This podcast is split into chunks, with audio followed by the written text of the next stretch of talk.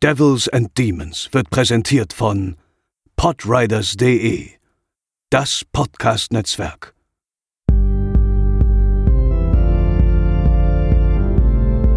They're coming to get you, Barbara. They're coming for you. Moin Moin und herzlich willkommen zur 101. Episode von Devils and Demons. Wir haben langsam ausgekatert von unserer Geburtstagsepisode und sind jetzt wieder für euch da. Ich bin der Chris und an meiner Seite ist der Pascal. Hallo. Ja, äh, vielen Dank für die ganzen netten Worte, die wir bekommen haben zu unserer letzten Episode. Es hat uns sehr gefreut, dass die Episode euch gefallen hat. Ähm, wir haben heute ein Horror-Oktober-Spezial für euch. Das heißt, wir gehen in die Nachlese und berichten euch über die Filme, die wir uns im diesjährigen Horror-Oktober angesehen haben. Ist jetzt schon ein bisschen spät. Wir sind jetzt schon im November. aber, aber wir wollen euch das natürlich trotzdem nicht vorenthalten. Ähm, ich habe vor ein paar Wochen in der Pressevorführung äh, den zweiten Zombieland tatsächlich gesehen, also Zombieland Double Tap der, glaube ich, in morgen, nee, heute, glaube ich, tatsächlich, heute, äh, auch offiziell in die Kinos kommt. Und ich muss gestehen, ich war ziemlich angetan von dem Film. Also ähm, der erste Film ist ja schon, sag ich mal, zumindest für unsere Generation, jetzt kommt's wieder Vorsicht, sowas wie ein Kultfilm, ähm, der aber umso öfter man ihn sieht, ja doch schon so ein bisschen gelitten hat, finde ich. Also klar, der Anfang, der funktioniert immer noch hervorragend, auch die erste Filmhälfte. Aber äh, ja, in der zweiten war man schon ein bisschen faul, fand ich, und, und hat dann nicht mehr ganz so mhm. viel zu bieten. Und ähm, ganz ähnlich funktioniert eigentlich auch der zweite Teil, der eigentlich letztendlich, ja, dieselbe Geschichte nochmal erzählt, also er hat eigentlich nicht wirklich eine Geschichte, er ist mehr oder weniger so, so eine Art Roadtrip von den Hauptfiguren, die wir ja schon aus dem ersten Teil kennen, von Columbus, Tallahassee, Wichita und Little Rock. Ähm, der Film spielt auch tatsächlich zehn Jahre später, ähm, was dann logischerweise auch irgendwie so gemacht werden muss, weil äh, Abigail Breslin ja natürlich jetzt auch schon deutlich älter geworden ist und man dann irgendwie dann einen Altersunterschied dann nicht anders erklären kann. Ähm, ja, irgendwie hat er mir gefallen. Also ich fand, es war eine erstaunlich gelungene Komödie, die ähm, smarte Gags liefert, aber vor allem von dieser grandiosen Chemie zwischen den Figuren und hm. beziehungsweise den Darstellern natürlich auch lebt. Woody Harrison, ähm, Emma Stone, Abigail Breslin und jetzt hab, und Jesse Eisenberg natürlich, also die funktionieren nach wie vor hervorragend zusammen. Es hat wirklich Spaß gemacht. Ich fand auch, dass die 90 Minuten Laufzeit keine wirklichen Längen auf gewiesen hat und da ist auch wieder viel Herz drin. Wie gesagt, er erzählt jetzt nicht großartig was Neues, der hat auch überhaupt keinen Horroranteil. Also klar gibt's immer noch die Zombies, gibt jetzt auch ein paar andere Zombie-Arten, aber da ist natürlich nichts gruselig dran und es gibt auch ein paar Splatter-Szenen, ähm, die aber eher so ein bisschen unter CGI-Blut leiden. Aber ich finde schon, es hat irgendwie Spaß gemacht. Also es hat mich so ein bisschen an äh, Free from Hell von Rob Zombie erinnert, den wir ja alle ziemlich äh, öde fanden auf dem Fantasy Filmfest. Aber dieses, dieser Film erzählt quasi dieselbe Geschichte, nur in gut sozusagen, so ein bisschen. Also ich habe mich wirklich äh, echt amüsiert und würde ganz frech jetzt mal behaupten, dass der besser war als der erste Teil. Darüber kann man natürlich streiten und da gibt es bestimmt auch viele mhm. Leute, die das komplett anders sehen. Aber ich fand, das war, war schon gelungene Unterhaltung. Das ist jetzt kein Film des Jahres, auch nicht annähernd, aber ich hatte echt Spaß, muss ich sagen. Also da sind auch ein paar neue Figuren mit bei, die auch dem Film sehr gut tun, finde ich. Ähm, ja, doch, das hat Spaß gemacht. Nur das Ende ist halt tatsächlich wieder genauso faul wie beim ersten Teil. Also da hat man sich nicht viel einfallen lassen, aber doch war gelungen. Also hat mir Spaß gemacht. Hast du, guckst du dir den noch an? Ähm, ja, wahrscheinlich schon. Ich muss dazu gestehen, ich habe den ersten auch erst mh, hm, vor drei oder vier Jahren zum ersten Mal gesehen tatsächlich. Der ist damals, obwohl es natürlich, wie du gesagt hast, komplett so in meine Zeit auch gefallen ist und der ja auch ähm, einen gewissen Hype erfahren hat, trotzdem ähm, mir damals quasi durch die Lappen gegangen. Und ich war halt dann auch vom, ja, jetzt, als ich ihn gesehen habe, ein bisschen underwhelmed, weil ich mir mehr erhofft habe. So, ähm, also und du hast ja natürlich auch so, so einen Vergleichsfilm, eine Zombie-Komödie mit Shaun of the Dead und der ist natürlich ja, einfach besser und hat äh, lebt genau. halt auch länger. Den habe hab ich auch erst vor ein paar Wochen noch mal geguckt und der funktioniert ja. halt immer noch tadellos. Ja, ja, ich habe ihn mir auch vor einer Woche nochmal angeguckt und der wird gefühlt eher noch besser als Ja. irgendwie schlechter. Und ja, deswegen, ich, ich, ich mag Zombieland 1 auch. Ich hatte, hat mich durchaus unterhalten, aber ähm, hat jetzt bei mir nicht diesen Zauber ausgelöst. Und deswegen finde ich es aber cool, dass du sagst, dass der zweite tatsächlich nochmal eine Schippe drauflegt, weil nämlich unabhängig davon war ich so, hm, hm, die Trailer haben mich jetzt auch nicht vom Hocker gerissen, das er halt, äh, ja, more and the same. Aber ähm, nee, finde ich gut. Weißt du, ähm, ich weiß, äh, wer hat den ersten gedreht und ist das jetzt der gleiche Ja, Regisseur? das ist derselbe Regisseur. oh, okay.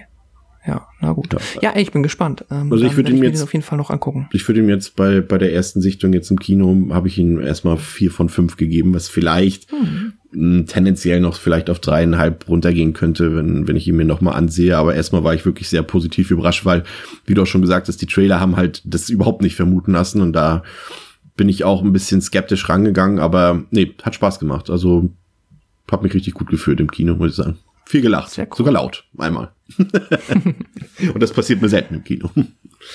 Was hast du dir so angesehen? Ähm, ich fange auch einfach einmal mit einer ähm, ja, Horrorkomödie in dem Sinne an. Und zwar habe ich jetzt auch nochmal einen Film nachgeholt. Ähm, Anna and the Apocalypse aus dem Jahr 2017. Äh, eine britische Horrorkomödie, die wahrscheinlich sehr viele ähm, ja, kennen. Ich habe sie halt bis dato noch nicht gehört, weil ich auch grundsätzlich nicht so der Musical-Fan bin, wobei ich mich da jetzt in den letzten Jahren immer mehr für erwärmen kann. Also äh, ich entdecke immer mehr äh, Musicals, auch fernab des Horrorgenres, was ja die meisten sind, die mir ganz gut gefallen und so war es auch hier tatsächlich. Ähm, ja, ist halt äh, eine Apocalypse ist eine ähm, jetzt vom Drehbuch eine Mischung aus High School Musical und einem wirklich generischen Zombie-Film halt. Also es gibt auch hier Szenen, die halt mitunter teilweise sehr an ähm, Shaun of the Dead erinnern, wenn halt noch, ja, bei der Hauptfigur es erst sehr spät überhaupt bewusst wird, was um einen herum passiert und das halt alles schon voller Zombies ist. Ähm, ja, und dann hast du eine, ja, ein bisschen Coming of Age auch drin und es ist alles sehr, ja, jetzt nicht großartig außergewöhnlich, aber es ist schön produziert. Die Story hat ähm, von allem etwas. Es ist ein bisschen Romance drin, wie man es halt erwarten würde für so eine Art Film. Und ähm, die Zombie-Action ist, wenn sie da ist, auch für so eine, ja, ich glaube, man kann schon sagen, Independent-Produktion ziemlich amtlich. Das sieht eigentlich alles ganz gut aus. Und die Songs sind halt ähm, wirklich gut. Ja, die sind irre catchy. Ähm, das macht richtig Spaß. Ich mochte auch die Schauspieler eigentlich durch die Bank ohne Ausnahme. Ich finde, die haben auch alle, ähm, ja, die haben alle äh, gut ge gut abgeliefert und es gibt auch hier und da ein paar, Me also es gibt einige Meta-Gags, ähm, die ganz nett sind und ja, man, der Film geht 92 Minuten ähm, tut wirklich keiner Seele weh. Im Gegenteil, mich hat er sogar ähm, ja auch äh, öfter mal zum Lachen gebracht. Und ähm, ja, ist es halt äh, tatsächlich auch kein Horrorfilm in dem Sinne, aber es kommen Zombies drin vor. Deswegen, ähm, ja, aber ich trotzdem, also wer den auch wie ich immer noch nicht gesehen hat, äh, ich würde da auf jeden Fall mal reinschauen. Ich ähm, Gerade ja, kann jetzt empfehlen. bald. Ja, eben. Ist halt auch noch ein Weihnachtsfilm, habe ich gar nicht erwähnt, aber ähm, da passt halt dann noch mal besser. Also ähm, ja, falls noch jemand irgendwie so Zweifel haben sollte, ob der was für einen ist, versucht das mal aus. Äh, probiert das mal aus. Ja, ich, was würdest du ihm geben? Ich habe dem auch ähm, tatsächlich vier von fünf Sternen gegeben und ich muss auch mal schauen, ob das sich in, der, äh, in, einem, in einem Rewatch hält oder nicht, aber ich hatte schon sehr viel Spaß beim ersten Mal.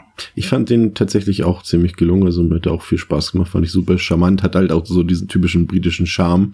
Dar Ja. Darsteller waren gut, die Songs waren größtenteils großartig. Ähm, und es fließt ja auch relativ viel Blut. Ich fand nur, dass er im letzten Drittel so ein bisschen tonal mir einfach zu dramatisch und irgendwie auch zu konventionell Mhm. wurde. Das war mir dann ein bisschen zu, einfach zu Standard und der ist so ein bisschen von seinem vorherigen Schema so ein bisschen, bisschen abgewichen. Das, aber ich fand den auch gut, habe den auch dreieinhalb gegeben, also kann man nicht meckern auf jeden Fall. Dann habe ich mir einen Film zum ersten Mal angesehen, Night of the Demons aus dem Jahre 1988. Ähm, da geht's um eine Halloween-Party, die stattfindet in so einem, ja, in so einem alten Krematorium, also nicht in Krematorium, sondern in so einem alten Haus, wo es mal so ein bisschen gespukt hat, wo, wo es ein paar Vorfälle gab. Und äh, ähm, ein Dämon wird dort befreit, nach, nachdem die Partygäste, natürlich alles Jugendliche, eine Seance abhalten. Ähm, ich muss sagen, ich habe selten einen Film gesehen, bei dem sich die Figuren so derartig oft und kreativ beleidigt haben wie in, in diesem Film. Also es ist wirklich völlig absurd.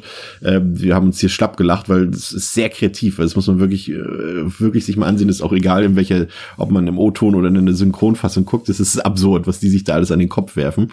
Ähm, das hat irgendwie ein bisschen Charme gehabt, auch muss ich sagen. Äh, das ist eine Low-Budget-Produktion, aber die hat durchaus ein nettes Setting und ich finde auch der Cast hat durchaus Spaß. Äh, ja, doch, muss sagen. Also das Make-up, die Make-up-Sachen sind toll und auch die Spat-Effekte sind richtig gut. Es gibt sehr viel nackte Haut zu sehen. Ähm, fragwürdige, groteske, würde fast sagen, dümmliche Dialoge und Momente, die sich teilweise jenseits von Gut und Böse befinden. Aber irgendwie hat das auch Spaß gemacht. Also das ist, äh, ja, wirklich sehr leichte Kost, aber, aber gerade wer so Horror mit so ein bisschen Comedy-Anteil, aber vor allem wirklich guten handgemachten Effekten, äh, wer damit was anfangen kann, der wird hier auf jeden Fall seinen Frieden mitschließen. Also fand ich echt ganz nett, hat von mir auch dreieinhalb Sterne bekommen. Klingt jetzt, also wenn du den Namen nicht gesagt hättest, hättest du auch gerade, auch weil Krematorium, hättest auch eins zu eins Return of the Living Dead beschreiben können. Ja, da, da, da dann doch weniger Comedy-Anteil. Also es ist eher, der okay. Comedy-Anteil besteht hieraus, dass die Charaktere halt völlig überzeichnet sind und, und äh, Schwachsinn von sich geben, aber der ist jetzt nicht unbedingt als Komödie oder, äh, okay. oder doch, vielleicht doch, ich weiß es nicht. Ich bin ja, ich sehe ja Sachen immer meistens ein bisschen ernster, als sie eigentlich gemeint sind. Ähm, ja, doch, vielleicht, ja, doch, ich glaube, es ist schon sowas wie eine Splatter-Komödie, doch, doch. Also, ähm, doch, aber schaut euch dem an. Also das ist, das ist echt ganz nett. Vor allem, wie gesagt, die Effektarbeit äh, stehe ich ja sowieso drauf, handgemachte Effekte. Wer von uns Gorehounds nicht, ne? Ähm, hm. Kann man sich mal ansehen, auf jeden Fall. Night of the Demons. Ja, sehr cool. Klingt gut, werde ich mir merken. Ähm, ja, ich habe ähm, als nächstes ähm, Raw gesehen ein französischer, ja, ein französisches Horrordrama. Hatte ich den nicht schon mal vorgestellt? In der, in der Roundup-Episode von einem Jahr oder so? Ja, ne? Ich glaube schon. Du oder ich? Ich, ich nicht, weil ich, ich Nee, nee, ich, ich, ich glaube ich. Oh, das kann tatsächlich sein. Ja, aber dein Eindruck Dann, ist ja entscheidend. Ja, stimmt. ähm, genau. Ähm, ja, ein französisches, äh, französisch-belgisches Horrordrama. Es geht halt prinzipiell um ähm, äh, die junge Justine, die auf ein Internat kommt, wo sie Tierärztin werden soll und ähm, dort halt über, also jetzt einfach nur mal die Prämisse erklärt, dort über ähm, ja besondere Umstände quasi herausfindet, dass sie Kannibalin ist und halt ähm, eigentlich vegetarisch ist, beziehungsweise auch so erzogen wurde aus gutem Grund und aber jetzt auf einmal Hunger hat auf ähm, Menschenfleisch. Und ähm, ja, mehr will ich dazu bezüglich der Story auch gar nicht sagen. Äh, der Film hat mich verhältnismäßig kalt erwischt. Ich habe den halt jetzt immer schon wieder auf dem Schirm gehabt, vielleicht auch, weil dann habe ich es aber vergessen, du ihn schon mal erwähnt hast in der Roundup-Episode. Aber auch, weil ich den immer hier und da mal auf Listen gesehen habe und der halt auch dieses ähm, ja recht eindringliche Cover-Artwork hat. Und ähm, ja, ich war äh, mehr als positiv angetan. Es ist halt, ähm, das muss einem schon bewusst sein, es ist gefühlt mehr Drama als Horror. Ähm, nichtsdestotrotz gibt es einige Effekte, die auch äh, sehr amtlich und soweit wie ich das erkennen konnte, auch größtenteils handgemacht sind. Und ähm, ja, geht aber auch ähm, ein bisschen an die Nieren an einigen Stellen. Also war zumindest bei mir so. Der hat auch wirklich seine dramatischen Momente, aber hat auch trotzdem noch so einen schönen, ach, so ein, ähm, ja, er ist, er ist phasenweise einfach so locker unterwegs. Also er ähm, gibt sich nicht jeder Genrekonvention hin. Er lässt halt auch die weiblichen Hauptdarstellerinnen halt auch mal, sag ich einfach mal, spielen, so wie es halt eigentlich in einem klassischen Drehbuch nicht vorkommen würde, ohne da jetzt irgendwie ins Detail zu gehen. Aber ich glaube, man versteht, was ich meine, wenn man den Film sieht. Und das hat den Film für mich so sehr erfrischend gemacht. Also es, ähm, ja, das hat mir auf der Ebene sehr gut gefallen. Und ich finde ihn dann tatsächlich auch ja bis zum Ende sehr also auch als Paket gut abgeschlossen. Ich mag das Ende und ähm, ja, war hat mich verhältnismäßig kalt erwischt, weil ich habe schon gedacht, dass das wird jetzt äh, nicht komplett lahm, aber ich hatte gedacht, das wird ein bisschen konventioneller. Das wird ein bisschen was, was ich schon mal gesehen habe, nur wahrscheinlich wieder in gut, aber das fand ich sehr erfrischend. Ähm, ja, und ich habe dem Film auch dreieinhalb Sterne gegeben. Ja, ich fand ihn auch echt, echt gelungen, sogar viereinhalb, äh, Quatsch, vier von fünf habe ich ihm gegeben. Der hat mich auch ziemlich hart erwischt. Also ich finde es echt ein doch ganz schön harter Tobak. Mhm. Ähm, geht halt auch mal in so eine völlig andere Richtung. Ist halt, wie du schon gesagt hast, ist halt so eine Mischung aus äh, Drama, Coming of Age und, und dann doch ja. irgendwie knallhartem, aber irgendwie realistischem Horror gleichzeitig so wie es irgendwie auch nur die Franzosen so ein bisschen machen können, zumindest in den letzten, im letzten 10, 15 Jahren. Ähm, hat mich auch so ein bisschen an Excision und an Ginger Snaps erinnert, aber der ist hier wirklich besser raw. Vor allem die, die Darstellerinnen, die sind wirklich großartig. Also was die ja. Garance Marie hier, die spielt alle im Grund und Boden und der Film sieht auch gut aus, muss ich sagen. Das ist also toll gefilmt und ja, also der, den, den fand ich richtig gut, muss ich sagen. Also das ist natürlich ein Horrorfilm nicht für jeden. Ich glaube schon, dass da einige Schwierigkeiten mit haben werden, weil es doch schon, also ich sag mal so, essen sollte man bei dem Film nicht. das stimmt. ja. Ich habe mir äh, tatsächlich mh, ja, doch, doch, du bist aus diesem Jahr doch Escape Room angesehen. Aus diesem Jahr nicht zu verwechseln mit äh, dem 2017er Escape Room. Hier 2019 hat Sony ein Escape Room rausgebracht, der so ein bisschen, ja, Saw für ganz junge Teenies äh, ist, wenn ich es mal runterbrechen soll. Also das sind einfach sechs Fremde, die sich unter gewissen Umständen ähm, in einem Escape Room befinden und sich daraus befreien müssen und dann irgendwann merken, okay, hier geht es tatsächlich um Leben und Tod. Äh, klingt schon so ein bisschen nach Saw, ne? Also so, man kann sich vorstellen, mhm. ja, hier statt Fallen sind es hier halt Escape Rooms, wobei die Fallen in Saw ja auch quasi schon fast Escape Room sind. Und ja, es gibt miese CGI-Effekte, äh, langweilige, wirklich komplett stereotypische Figuren und das ist alles auch sehr auf Hochglanz poliert, also man darf hier auch nicht wirklich groß Gewalt oder sowas erwarten. Die Figuren, ja, hangen sich von dummer zur nächsten dummen Entscheidung und auch das Editing ist alles nicht so gut, aber auch hier, und das ist jetzt wirklich mal, ja, ich bin ja eigentlich nicht so der Typ und der auch dann meistens nicht so gute Bewertungen vergibt für solche Filme, die halt, bei denen man sagt, ja, aber der war doch trotzdem unterhaltsam und hat Spaß gemacht. Das sage ich irgendwie heute zu jedem Film. mhm. Aber, aber das trifft hier zu, weil er eben so ein bisschen von seinen Settings lebt und vor allem auch von der üblichen Frage, was würde ich in dieser Situation tun? Würde ich jemanden opfern? Würde ich einen Alleingang machen? Äh, was würde ich einfach machen? Würde ich mich zurückhalten? Würde ich, würde ich äh, offensiv agieren? Das sind schon ein paar Sachen. Also das ist, sag ich mal, für Teenies, die jetzt nicht unbedingt Blut sehen wollen, hat das so ein bisschen, gibt es denen schon, glaube ich, so ein bisschen Thrill. Und das war wirklich okay, muss ich sagen. Also äh, es gibt auch eine Fortsetzung, glaube ich, die nächstes Jahr schon kommen soll. Ähm, würde ich jetzt nicht per se ablehnen. Hab dem drei von fünf gegeben. Also man kann den sich durchaus mal ausleihen. Ich würde ihn jetzt nicht kaufen unbedingt. Mhm. Aber wenn man den irgendwie mal im Prime Deal, so wie ich irgendwie für 99 Cent bei Amazon Video da sich leihen kann, dann kann man das schon mal machen. Also es war, ich habe mich jetzt nicht gelangweilt. Es war in Ordnung. Meinst du, der wird dann auch, wo du jetzt schon gesagt hast, dass der durchaus an Saw erinnert, ähm, jetzt so bei der jetzt jungen Generation einen ähnlichen Effekt haben und Nein. dann auch eine ähnlich langlebige Franchise werden? Nee? Also Franchise, ja, so langlebig glaube ich nicht, aber so zwei, drei Filme kann ich mir schon vorstellen, dass sie da kommen werden. Der war ja jetzt auch nicht so ganz unerfolgreich. Also ja, es ist halt Saw halt einfach für eine andere Zielgruppe. Also der ist halt mhm. komplett mhm. äh, blutleer und so, aber er da zieht halt irgendwie doch denselben Thrill aus denselben Elementen so ein bisschen raus. Aber ich sag mal, das ist ja, also wer, wer unbedingt mal Saw sehen will, aber kein Split up kann, guckt halt Escape Room. Ja, okay. Ähm, ja, was habe ich als nächstes geschaut? Ich habe noch mal die äh, grandiose Idee gehabt, noch ein paar äh, Rob Zombie Lücken zu schließen. Ähm, ja, was sich äh, überraschenderweise tatsächlich gar nicht mal so sehr gelohnt hat. Ich habe jetzt mich dafür entschieden, noch mal kurz zumindest den der beiden Filme zu erwähnen, den ich noch minimal ähm, besser fand. Und zwar The Lords of Salem aus dem Jahr 2012. Hm, die kenne ich tatsächlich noch gar nicht. Ja, ähm, wahrscheinlich kannst du trotzdem erraten, wer die Hauptrolle spielt. Jerry ähm, Zombie. Ja, tatsächlich. Genau, ähm, die Frau von Rob Zombie spielt eine Radiomoderatorin, den Namen Heidi, ähm, die halt in so einem sehr, ja, roughen, ähm, in so einem sehr ja, humorvollen und rockigen Radio arbeitet. Und dann bekommt sie halt irgendwann eine mysteriöse Holzkiste mit einem Album von einer Band, die sich The Lords nennen. Und das ist dann halt, äh, ja, hier so ein bisschen das Klischee, wenn man diese Musik hört, dann, ähm, ja, kann halt was mit dir passieren. Beziehungsweise dann ähm, veränderst du dich unter Umständen oder du bekommst äh, halt, ähm, ja, wirst halt quasi von der Musik verflucht, wenn man so möchte. Das der Film ist sich da auch meiner Meinung nach immer nicht ganz einig. Auf jeden Fall macht die Heidi das und ähm, von fortan, ähm, ja, hat sie illustre Vision. Es passieren auch seltsame Dinge in ihrer Wohnung. Der Film ist auch sich dann nicht so sehr einig zu einem erklären, was jetzt aus ihrem Kopf passiert und was jetzt gerade wirklich in ihrer Umgebung passiert. Ähm, alles läuft, ähm, ich meine, Lords of Salem, alles hat halt das Hexenthema drumherum gestrickt. Darauf ähm, läuft das auch am Ende auch hinaus. Ich weiß nicht, wenn man sich, wenn man den Film noch nicht kennt, aber vielleicht auch schon mal das Cover gesehen hat oder hier und da ein paar ähm, ich denke im Trailer ist es doch im Trailer ist es definitiv auch sehr prominent.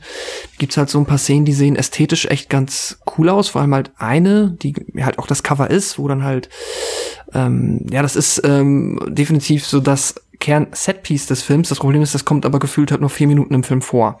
Und das ist aber halt das, der einzige Moment, wo mich der Film dann audiovisuell tatsächlich mal kurzzeitig richtig abgeholt hat und wo ich halt zumindest interessante Bilder bekommen habe. Äh, leider ist drumherum, aber ähm, äh, abgesehen von einer relativ konfusen Geschichte und einer, ja, von vielen durchschnittlichen Schauspielleistungen ist halt nicht, ähm, hat der Film einfach nicht sehr viel zu bieten. Also er ist nicht jetzt wie, ich habe auch noch 31 gesehen, er ist nicht so ein äh, Feuerwerk von reinen Provokation und Gore, Gore, Gore, Gore, wie Zombie das ja auch ähm, gerne macht, einfach nur ähm, provozieren um der Provokation willens, ist da schon ein bisschen, versucht hier gefühlt schon ein bisschen mehr eine Geschichte, eine Gruselgeschichte zu erzählen und sich auf einen eher klassischen Horrorfilm zu berufen, aber er kann es halt irgendwie nicht so gut, keine Ahnung. Und äh, entsprechend hat mir der Film halt wirklich nicht viel Spaß gemacht. Und ich war am Ende halt dann äh, schon eher sehr gelangweilt und dann auch ganz glücklich, als es dann ähm, zu einem, ja, äh, wenig spektakulärem Ende kommt. Also ich fand hier auch tatsächlich, der geht 100 Minuten und das sind sogar jetzt in dem Fall schon 10 bis 15 Minuten zu viel gewesen und ja, empfehlen kann ich dem nicht. Ich hab, der hat einen coolen Soundtrack, das ist halt, ähm, äh, das kann man sich schon also das kann man dem Film nicht abstreiten. Der hat auch ein paar coole Bilder, aber davon abgesehen, ähm, ja, weiß nicht, vielleicht für Rob Zombie Komplettisten. Ansonsten würde ich den nicht unbedingt empfehlen. Ich habe dem jetzt sehr wohlwollende zweieinhalb Sterne gegeben. Ja, der steht tatsächlich nicht mal auf meiner Watchlist. Ähm, mhm. Hat mich schon von seiner Grundprämisse her überhaupt nie angesprochen. Ich habe eine Rewatch gemacht von Adam Greens Hatchet hätte ich jetzt beinahe gesagt, von Adam Greens Frozen. Ähm, nicht zu verwechseln mit dem Disney-Film. Ähm, obwohl das Setting fast ähnlich ist, könnte man meinen. Adam Green ähm, kennen wir, kennt ihr ja bereits ähm, aus von den Hatchet-Filmen. Dort ähm, hat er Regie geführt beim ersten und beim vierten Film. Und in Frozen, ja, würde ich fast sagen, war das so ein bisschen der Versuch, äh, so ein bisschen auf dem Mainstream-Markt, glaube ich, von ihm ähm, Fuß zu fassen. Es ist ein Horror-Survival-Thriller ähm, in dem ein Liebespaar und ein guter Freund sich in einem Skigebiet befinden und sie wollen außerhalb der Öffnungszeiten noch einen nächtlichen Ausflug auf den Brettern diese Welt unternehmen in diesem Skigebiet, doch plötzlich bleibt der Skilift stehen und alle Lichter mhm. gehen aus und unsere drei Protagonisten hängen dann eben auf diesem Lift fest, ganz allein, die Temperaturen sinken, Wölfe sind plötzlich da und ähm, die Anlage soll halt erst in ein paar Tagen wieder in Betrieb genommen werden, weil es da wohl irgendwie einen Feiertag oder sowas gibt. Und das ist ja letztendlich so eine übliche Ausgangslage, wie man das von solchen Filmen kennt, auch häufig so auch in Tierhorrorfilmen, sowas wie Open Water zum Beispiel. Ähm, und wo du halt so ein eingeschränktes Setting hast und, und die Charaktere halt ums Überleben kämpfen müssen und äh, die grundlegende Stärke von Frozen ist da definitiv auch der angepeilte Realismus, also da passiert jetzt in dem Sinne nichts, was man vielleicht nicht auch erwarten würde, also es ist schon relativ, ähm, ja, auf, auf dem Boden gehalten, das Ganze. Also da kommen jetzt keine Monster oder sowas. Also Wölfe sind da schon die größte Bedrohung und die Kälte halt. Ähm, und die Ausgangssituation ist durchaus spannend und interessant. Atmosphärisch ist der Film auf der Höhe. Da gibt's echt ein paar coole Bilder. Zum Beispiel, als man dann so eine Totale sieht von dem Skigebiet, ähm, in der dann einfach alle Lichter ausgehen dort auf dem Sessellift und von den Hotels. Äh, da weiß man sofort, okay, das wird jetzt keine gute äh, Nacht werden für unsere Protagonisten. Und, und man merkt es auch, die Kälte und die Gefahren, die sind durchaus spürbar manchmal hat der Film so ein paar Probleme mit der Logik. Also es ist nicht so, dass die, dass die Figuren sich keine Gedanken machen über das, was sie tun. Das machen sie auf jeden Fall. Aber sie kommen dann immer zu fragwürdigen Entscheidungen als Resultat daraus. Und das ist dann so ein bisschen so ein hm. Zwiespalt. Aber sie denken zumindest drüber nach, über den Unsinn, den sie da gerade verzapfen. Und, und da sind halt so ein paar Sachen bei, die haben halt, also es geht ja halt wirklich derbe in die Minustemperaturen und sie haben auch alle dicke Jacken an, aber sie kommen nie auf die Idee, zum Beispiel mal den Reißverschluss bis hochzuziehen, über die Stirn zum Beispiel oder sowas, damit äh, das Gesicht nicht so äh, derartig friert. Also auf so eine, so eine Sachen kommt man halt nicht. Ne? Ich meine, gut, klar, für einen Film wäre es natürlich blöd, wenn die jetzt die ganze Zeit die Jacken über ihren Kopf ziehen würden und man die nicht sehen würde, aber ja, unsere Helden sehen dafür jetzt keinen so richtigen Anlass. Also wie gesagt, das, das Szenario ist glaubhaft, das Setup ist wirklich realistisch, ist ein gutes Grundgerüst für einen Film und äh, auch der Cast ist vollkommen in Ordnung, sind auch so ein paar Gastauftritte von Adam Green selbst zum Beispiel oder auch von Ken Hodder, ähm, der hier mal eine ganz gewöhnliche Rolle spielen darf. Äh, ja, die Figuren haben jetzt nicht so den, den mega Tiefgang, aber das erwartet man bei so einem Film auch nicht so, auch nicht so wirklich. Also ich finde schon, das Budget wird jetzt nicht so hoch gewesen sein, aber dafür liefert Adam Green hier wirklich brauchbare Arbeit ab. Und es fehlen halt letztendlich einfach nur so ein paar Alleinstellungsmerkmale. Also es sind halt, es ist halt ein relativ gewöhnlicher Film, drücke ich mal aus. Da passiert nichts mhm. Außergewöhnliches. Der hat jetzt auch nicht irgendwie ganz große inszenatorische Stärken oder irgendwas, wo man sagen würde, oh krass, erinnerst du dich noch vor zwei Jahren, als wir Frozen geguckt haben, an den und dem Moment, sowas hat er nicht. Aber er macht halt aus dem minimalen Story-Konstrukt und aus dem, aus den Mitteln, die vorhanden sind, macht er halt wirklich einen kleinen, wirklich netten Genrebeitrag, sag ich mal. Also drei von fünf. Den, das ist auch so ein Film, den kann man auch immer mal wieder gucken, weil der ist relativ kurz, der geht nicht mal 90 Minuten, glaube ich. Und ist sehr kurzweilig, also den lege ich ab und zu gerne mal ein. Also ich habe den jetzt, glaube ich, auch schon zwei, drei Mal geguckt jetzt und das tut nicht weh. Also drei von fünf. Den kann man sich auf jeden Fall mal angucken. Ja, ja, klingt gut. Werde ich mir auch mal auf meine Liste für vielleicht, ähm, ja, einen müden Sonntag oder so legen. Übrigens, an dieser Stelle, sei mal verraten, weil ähm, nämlich eine nette Anfrage per Mail reinkam. Ähm, falls ihr manchmal nicht hinterherkommt, gerade bei unseren ähm, Roundup-Episoden oder äh, Episoden, in denen wir mehrere Filme besprechen, ähm, es gibt tatsächlich eine Devils and Demons Letterbox-Liste, die kann ich hier gerne mhm. mal äh, dann verlinken in den Show Notes. Da könnt ihr immer chronologisch nachlesen, über welche Filme wir so alles besprochen haben. Also da könnt ja. ihr mal reingucken, wird verlinkt im Blogbeitrag. Beziehungsweise in den Show Notes. Stimmt. Ja, das auf jeden Fall. Ähm, genau, was habe ich als nächstes gesehen? Äh, ich bin gefühlt wirklich nur bei relativ aktuellen Filmen geblieben dieses Jahr. Äh, ich habe Lights Out gesehen von 2016. Sehr nicht schön. den, ja, nicht den Kurzfilm von 2013, auf dem dieser Film ja basiert. Das ist von David S. Äh, David F. Sandberg, äh, halt der Kurzfilm von 2013, der damals, glaube ich, auch, ähm, den dürften viele kennen, der hat so ein, so ein bisschen so ein kleiner viraler ähm, Hit geworden in dem Moment. Und darauf jetzt halt basierend aus dem Jahr 2016 dann der dazugehörige Langfilm. Und ja, hat mir tatsächlich, so viel sei schon mal gesagt, ähm, auch überraschend gut gefallen. Ich hatte mit ein bisschen weniger gerechnet.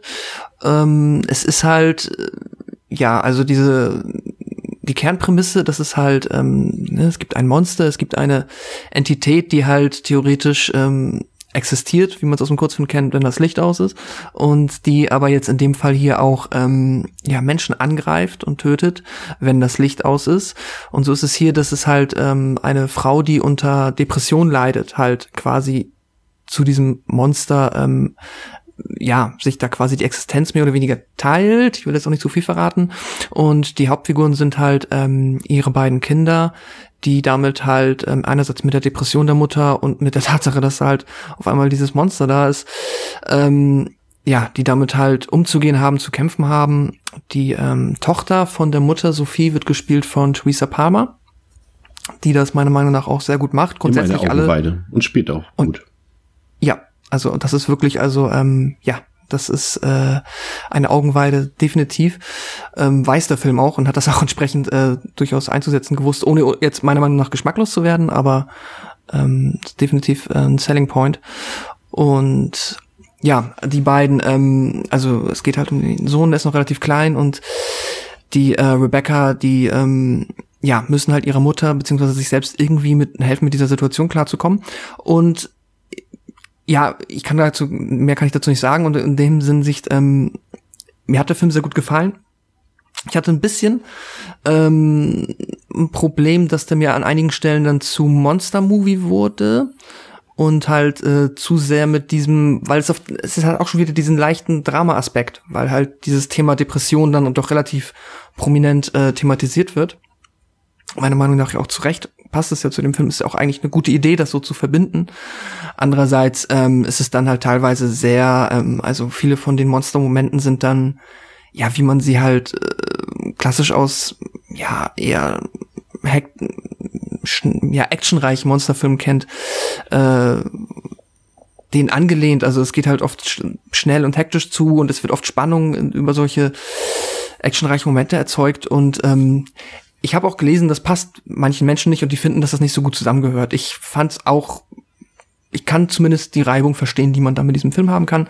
Nichtsdestotrotz ähm, war ich auf jeden Fall äh, enorm überrascht, wie ähm, ja, wie viel doch in diesem auch recht kurzen Film, ja. 80 Minuten geht, er ähm, drin ist, dafür, dass das halt auch nur die ja Weiterführung dieses Kurzfilms halt ist. Ja. Und äh, ich also habe dem Film äh, wohlwollende, äh, nee, also äh, sehr überzeugte dreieinhalb Sterne gegeben und ähm, kann ihn wirklich empfehlen. Ja, ich auch. Also Sandberg hat ja mit in, in der Folge dann ja den zweiten Annabelle gedreht und in diesem Jahr äh, Shazam tatsächlich. Also der konnte ah. sich auf jeden Fall mit Lights Out empfehlen. Und ich fand auch, dass, dass der wirklich sehr gut ist. Also der, du hast schon gesagt, 80 Minuten und da fehlt trotzdem nichts. Der hat ein abnormal hohes Tempo und trotzdem hat, mhm. haben die Figuren und die Story eine gewisse Tiefe.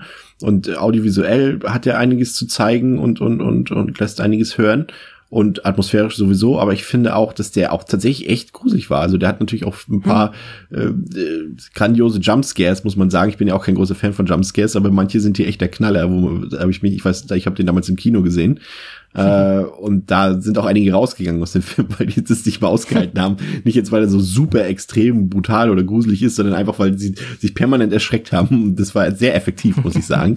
Und ja, wie gesagt, du hast es gesagt, Besetzung ist wirklich gut, ist ein ganz blitzsauberes äh, Regiedebüt von, von Sandberg und hat auch von mir klare Empfehlung. Kurz und knackig. Versteht tatsächlich auch die relativ bescheidenen Wertungen nicht das ist, ja, manchmal verstehe ich es einfach nicht. Das ist wie, wie bei meinem Paradebeispiel Christy, den wir auch beide so gut mhm. finden und äh, damit äh, allein auf weiter Flur sind. Aber für mich war das damals echt eine große Überraschung. Hat mir auch richtig gut gefallen. Hat ihm, glaube ich, sogar vier von fünf gegeben, ja.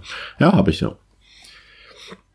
Ja, ähm, was habe ich mir noch angesehen? Ähm, einen ja, Halbklassiker, würde ich mal sagen.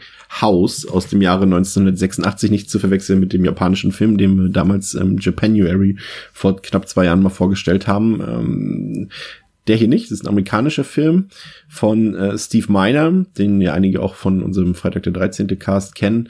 Ähm, da geht es um einen Buchautor, der jetzt auch schon ziemlich lange nichts mehr aus Papier gebracht hat und der ist gerade frisch getrennt von seiner Frau und zieht in ein Haus, äh, in ein Haus von seiner verstorbenen Tante und schreibt dort ein neues Buch, um dort seine, seine Erfahrung aus dem Vietnamkrieg zu verarbeiten und plötzlich passieren ganz mysteriöse Dinge in diesem Haus. Und ja, ich drück's mal so aus, der ist zu ungruselig für einen Horrorfilm und gleichzeitig zu unlustig für eine Komödie. Also das ist halt ziemlich blöd für einen Film, der eine Horrorkomödie darstellen möchte. Ne? Und mhm. da gibt's dann zwischendurch zum Beispiel ähm, so ein paar dramatische Elemente in Form von Vietnam-Flashbacks, die auch überhaupt nicht funktionieren. Und alles andere, das ganze Grundgerüst ist sehr langweilig und trocken erzählt. Ähm, und es ist irgendwie schade, weil er hat durchaus eine charismatische Hauptfigur und auch die Nebenfiguren sind durchaus ein bisschen schrullig, aber irgendwie doch ganz nett eigentlich. Also man hat auch super Effekte, schön handgemachte und auch tolle Kostüme, aber das ist, du hast halt gute Zutaten, aber meiner macht halt echt keinen guten Film draus. Also ja, hm. Ich habe noch drei Fortsetzungen vor mir, die wohl alle irgendwie grundauf verschieden sein sollen. Ich bin gespannt, was mich da noch erwartet. Zumindest glaube ich, ich hörte, der zweite Teil soll tatsächlich besser sein als der erste. Ähm, bin ich mal gespannt, werde ich dann gegebenenfalls noch mal drüber berichten. Aber dem konnte ich jetzt äh, hier in dem Fall wirklich mit vier Wohlwollen nicht mehr als zweieinhalb von fünf Sternen geben. Haus. Okay. Hm. Ja. Ähm Genau, so bei mir ist, ich habe jetzt merke ich gerade, was für ein Muster sich anscheinend in meinem ähm, Film, ähm, ja, in meinem Horror-Oktober verbirgt, denn ich bin schon wieder bei einem, ähm, einerseits einem Zombie-Film, andererseits eher einem Drama als einem Horrorfilm gelandet. Und zwar habe ich mir äh, Maggie angeguckt aus dem Jahr 2015. Dürfte wahrscheinlich den allermeisten Menschen, die ihn nicht schon gesehen haben, primär ähm, dadurch bekannt sein, dass es halt, ja, wenn man so will, der erste, korrigiere mich gerne, aber in Anführungszeichen Horrorfilm mit Arnold Schwarzenegger in der Hauptrolle ist. Wobei man halt hier dann wirklich sagen muss, dass Horrorfilm halt ähm, eigentlich täuscht, weil es ist halt, ja klar, es ist ein Zombie-Film. Die Grundprämisse des Films äh, ist die, dass ja in unserer Jetztzeit halt äh, eine Zombie-Apokalypse ausgebrochen ist. Eine was wichtig ist. Sehr ähm, langsam verlaufende Zombie-Apokalypse soll heißen, wenn jemand infiziert ist, hat er durch noch ähm, Wochen, unter Umständen einen Monat oder vielleicht auch zwei Monate Zeit, ähm, ja, zu leben, bevor er ähm, zum Zombie wird. Und auf genau dieser Idee fußt dann das Drama, das sich daraus ergibt. Und zwar ist es dann halt, wir haben ähm, unsere Hauptfigur, ähm, gespielt von Arnold Schwarzenegger, der halt eine Tochter hat, die sich mit diesem Virus infiziert. Und dann ist es halt, und das Set in dem Moment, das könntest du auch mit einer sonst wie gearteten Krankheit machen. Alles, was danach folgt, ist halt ein relativ klassisches Drama im Sinne von, der Vater hat jetzt noch Zeit X mit seiner Tochter und man weiß, es geht irgendwie zu Ende. Man weiß nicht genau wann. Man weiß nicht, wann man die Reißleine ziehen sollte, weil natürlich, sobald sie zu einem Zombie wird, wird sie zu einer tödlichen Gefahr. Aber man weiß ja nicht, wie viel Zeit man noch miteinander hat. Und das ist dann halt, ja, der Dreh- und Angelpunkt, ähm, um den sich dann hier ähm, dieses äh, Drehbuch schlingt. Und ich fand ihn überhaupt nicht schlecht. Auch wenn es natürlich ähm, wichtig ist. Deswegen sei es euch jetzt gesagt, dass man da vielleicht doch mit der richtigen Erwartung rangeht. Und ich hatte schon vorher, das, also mir war schon bewusst, dass das jetzt hier kein ähm, kein äh, World War Z wird oder so, sondern dass es halt hier eher sehr viele ernste Töne anschlägt.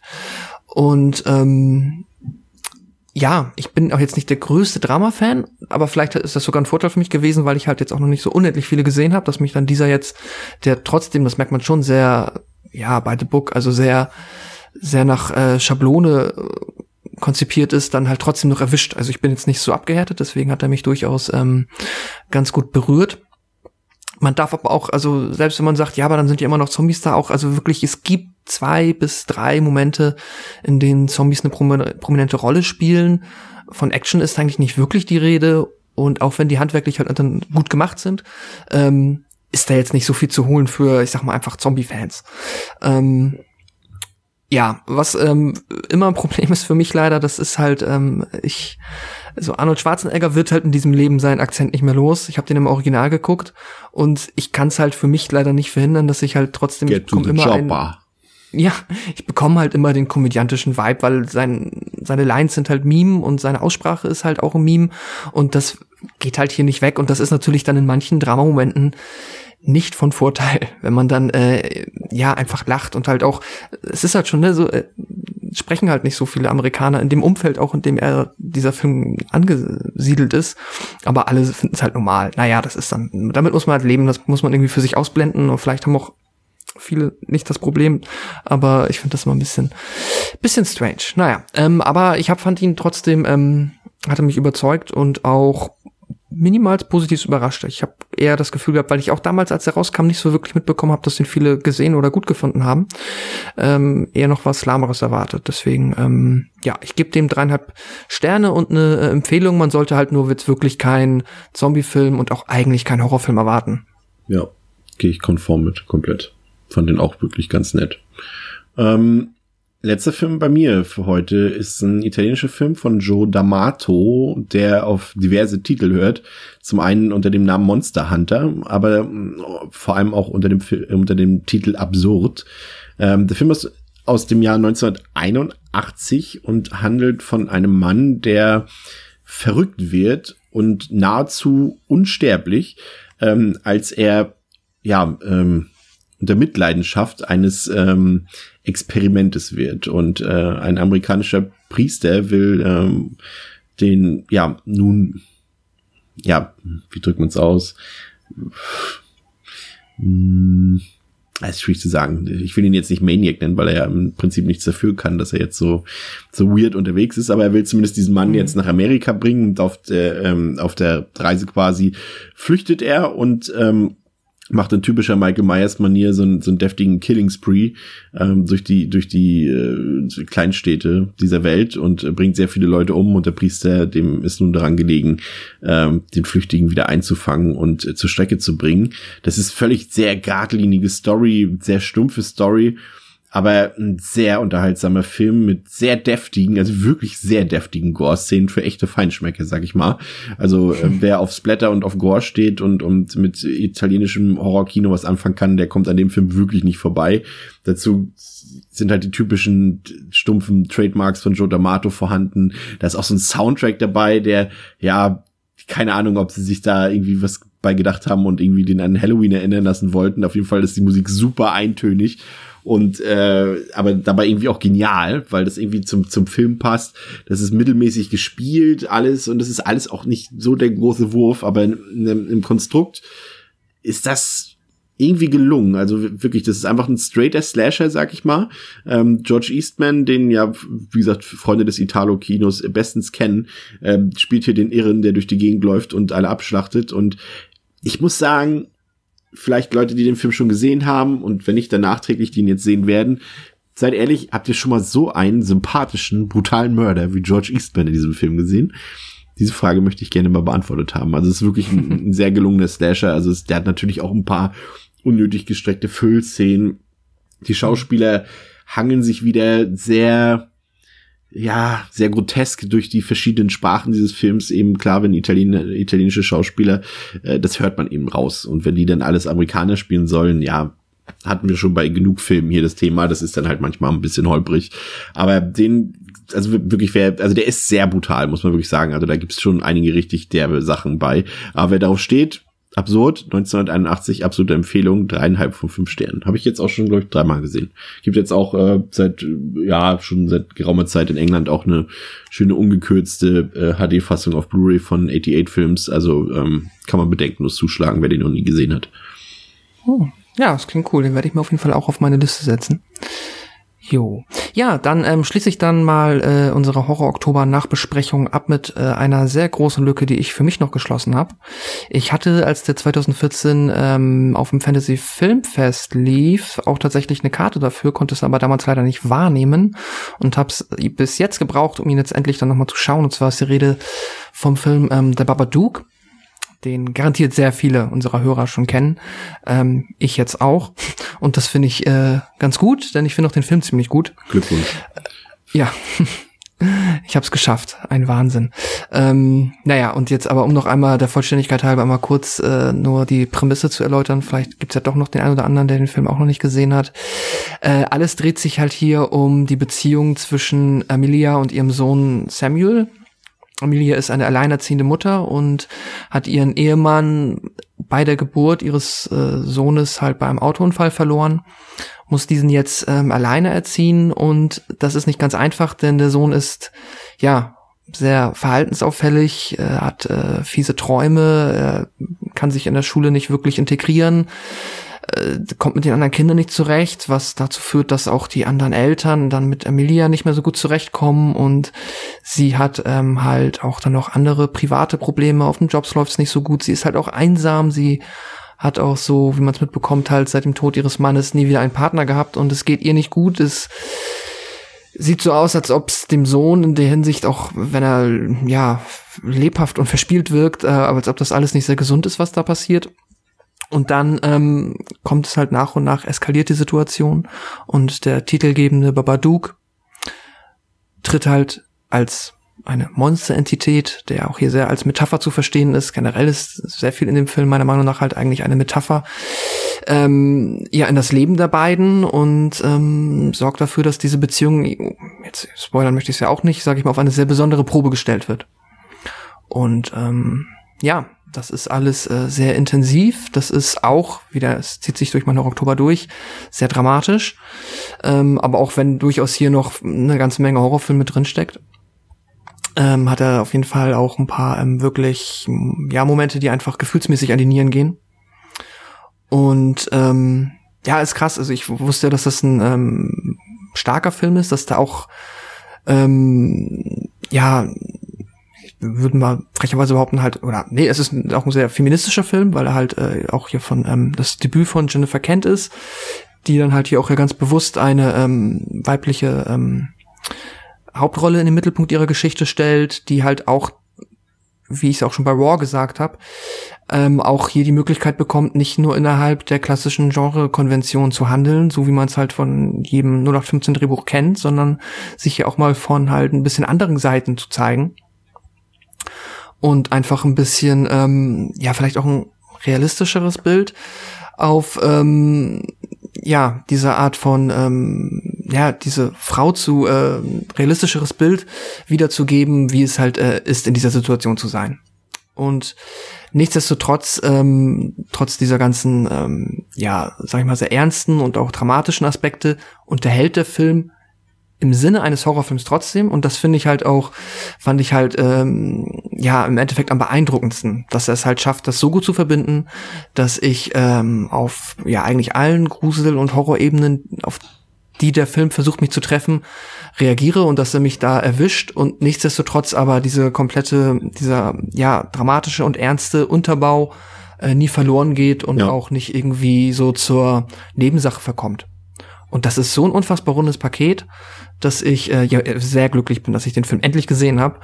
Und ähm, ja, also wer ihn auch tatsächlich noch nicht gesehen haben sollte, ähm, macht das unbedingt. Ja. Der ist sehr gut. Ich habe dem äh, ja vier Sterne von fünf gegeben. Ja, ich auch. Also muss ich sagen, wirklich ein sehr gelungener, atmosphärischer, ähm, psychologischer Horrorfilm, ähm, der eigentlich ganz wenig falsch macht und, und sehr oft goldrichtig liegt. Die Schauspieler sind ganz toll und man fiebert da einfach mit und, und ist ganz eng verbunden mit dieser Familiengeschichte dort, also die, zwischen den Figuren, was dort passiert.